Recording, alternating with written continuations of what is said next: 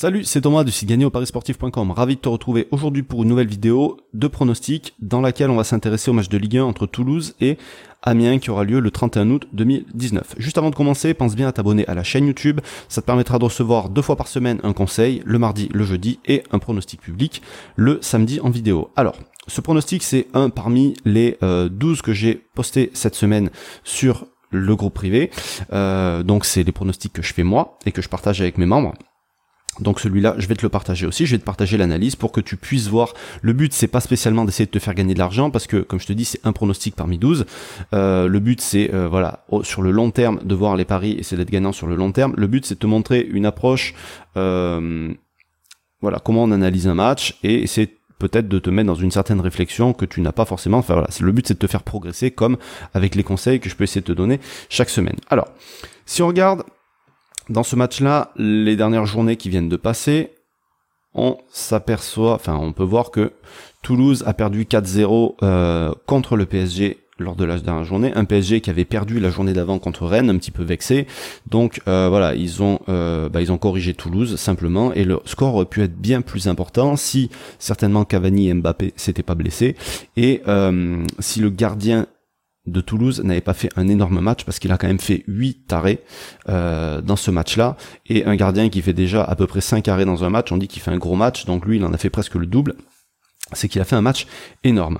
Et de l'autre côté, on voit Amiens qui a perdu à domicile contre Nantes, mais euh, voilà, ils ont été réduits à 10 au bout de 30 minutes de jeu, ce qui fait que euh, le résultat est plus ou moins logique.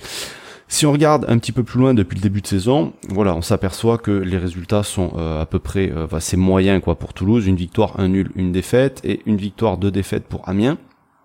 Euh, c'est deux concurrents directs pour le maintien et ce match déjà va être euh, important.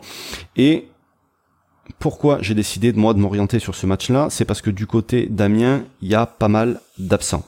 Il y a les deux défenseurs centraux, Dibassi qui a été exclu euh, sur le match contre Nantes, qui ne sera pas là, et il y a Guano, le capitaine défenseur central aussi, qui est malade, qui a été hospitalisé, du coup qui va être absent. Et en plus de ça, ça s'est rajouté, il y a Godos qui euh, va être absent, euh, il va pas jouer, parce que il est suspendu par euh, l'UEFA pour une histoire de transfert frauduleux, enfin une embrouille, je sais pas quoi. Et lui aussi, euh, c'est un joueur qui a quand même son importance dans l'effectif d'Amiens parce que il était impliqué sur la saison dernière dans 25% des buts de l'équipe.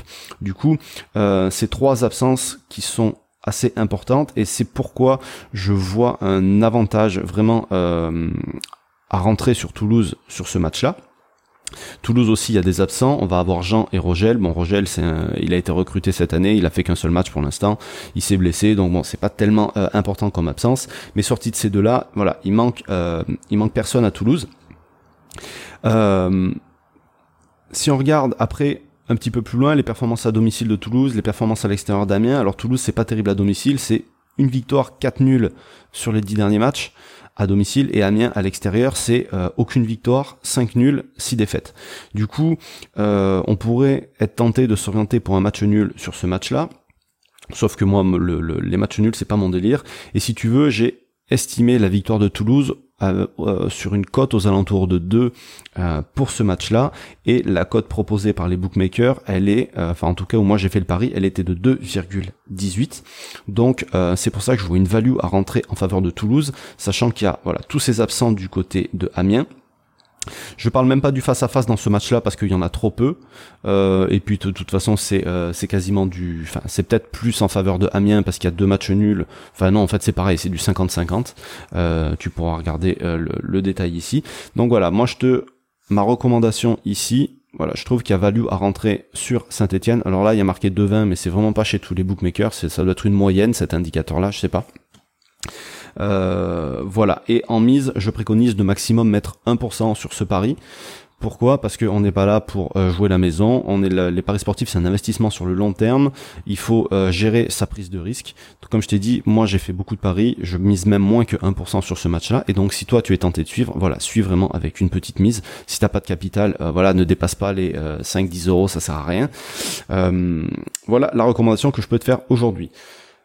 Donc, Dernier appel, pronostic, victoire de Toulouse sur ce match. Côté à 2-18, en tout cas quand moi j'ai pris le pari. Sur ce, je te laisse, je te souhaite une bon week-end de pronostic, pleine réussite dans tes paris sportifs. Je te dis à bientôt. Salut.